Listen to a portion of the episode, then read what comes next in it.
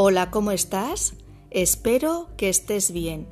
Lunes, nueva semana y me apetece iniciarla con un podcast sobre la ley del espejo.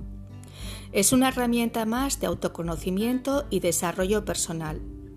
La ideó y explicó a través de un cuento el autor y coach japonés Yoshinori Noguchi para ayudar a desbloquear conflictos o comprender por qué nos exasperan sobremanera algunas personas o situaciones y tenemos una reacción en cascada desproporcionada. Parte de la premisa de que los seres humanos percibimos el mundo como un reflejo de nuestro interior y de la batalla individual que libramos con nuestras sombras y demonios. Y en este constante juego de reflejos y espejos nos vamos proyectando en otras personas sin ser conscientes de ello.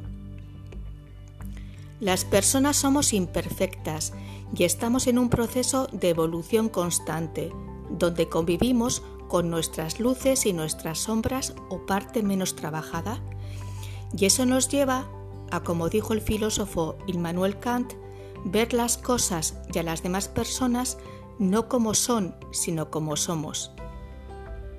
Y de ahí que durante nuestra existencia vamos alternando los roles y unas veces nos toca ser maestros o maestras espirituales haciendo de espejo para otras personas y otras alumnos y alumnas y es nuestro turno de aprender.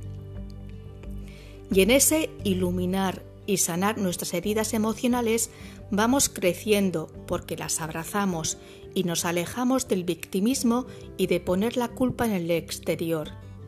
El foco lo dirigimos hacia qué aprendizaje necesito extraer yo, qué parte tengo herida y cómo puedo abordarla para que se difumine mi déficit de luz en esa área concreta. Te enumeraré los cuatro espejos que recoge esta ley, similitud, comportamiento hacia otras personas, idealización y oposición, y el camino del perdón que propone este autor nipón para poder restaurar nuestra paz y armonía interna. Primera ley. Todo lo que me molesta, irrita o quiero cambiar de la otra persona también está dentro de mí. Segunda ley. Todo lo que la otra parte critica o juzga de mi persona, si me molesta o hiere, es algo que está reprimido en mí y necesita ser trabajado. Tercera ley. Todo lo que me gusta de la otra persona, lo que amo en ella, también está dentro de mí. Cuarta ley. Todo lo que la otra persona me critica, juzga o quiere cambiar en mí sin que me afecte, le pertenece a esa persona. En todo este proceso de reconocerte en la otra persona, valorar tus luces y trabajar tus sombras, el camino del perdón juega un rol importante porque ayuda a sanar esos espejos que te están limitando sin necesidad de buscarte enemistades. Noguchi propone ocho pasos. El primero, hacer una lista con aquellas personas que están o no están en tu vida y a las que no puedes perdonar determinadas cosas. 2. Escribe en un papel tus sentimientos o pensamientos negativos hacia esas personas sin filtro. 3. Detecta qué hizo exactamente esa persona y que a fecha de hoy todavía tú no le has podido perdonar. Pregúntate qué causas pudieron provocar que actuase de ese modo concreto. 4. Escribe sinceramente lo que le agradeces a esa persona. 5. Perdónale con palabras y reflexiona qué hay de ti en él o en ella y perdónatelo tú también. 6. Una vez visto ese espejo y haber observado cómo te has portado tú, escribe de qué querrías disculparte. 7. Anota lo que has aprendido, porque esta persona te está enseñando algo de ti y cómo te gustaría gestionar la relación a partir de este momento. 8. Y último, declara yo te perdono hasta que sea realmente de verdad. Como dijo el pensador Hermes Trimegisto en la antigüedad, si tú cambias, todo cambia. Te ha acompañado un día más Marta Llora. Muchas gracias como siempre por tu tiempo y atención.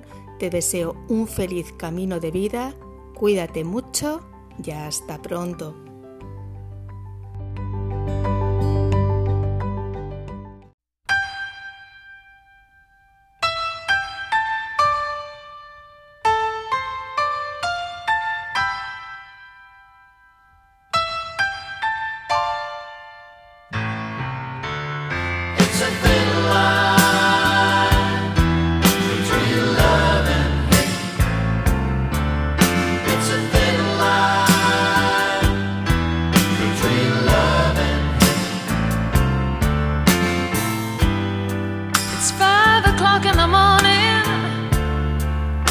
Just getting in. You knock on the door, and a voice sweet and low says? She opens up the door and lets you in. Never once asks, Where have you been? She said, Are you hungry? Did you eat yet? Let me hang up your coat pass me your hat. All the time she's smiling, never once raises her voice. O'clock in the morning, you don't give it a second thought.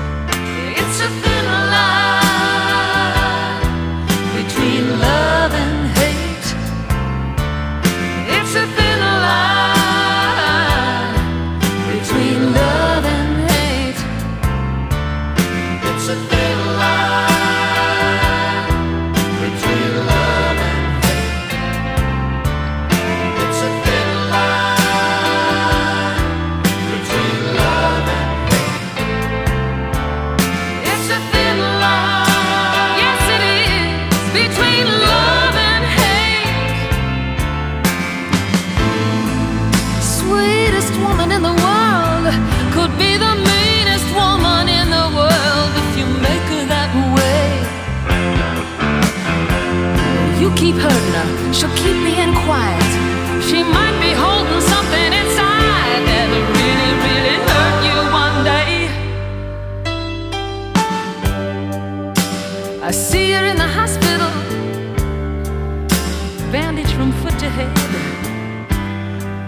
in a state of shock, just that much from being dead. You couldn't believe the girl would do something like this. You didn't think the girl had the nerve, but here you are. I guess actions speak louder than words. It's a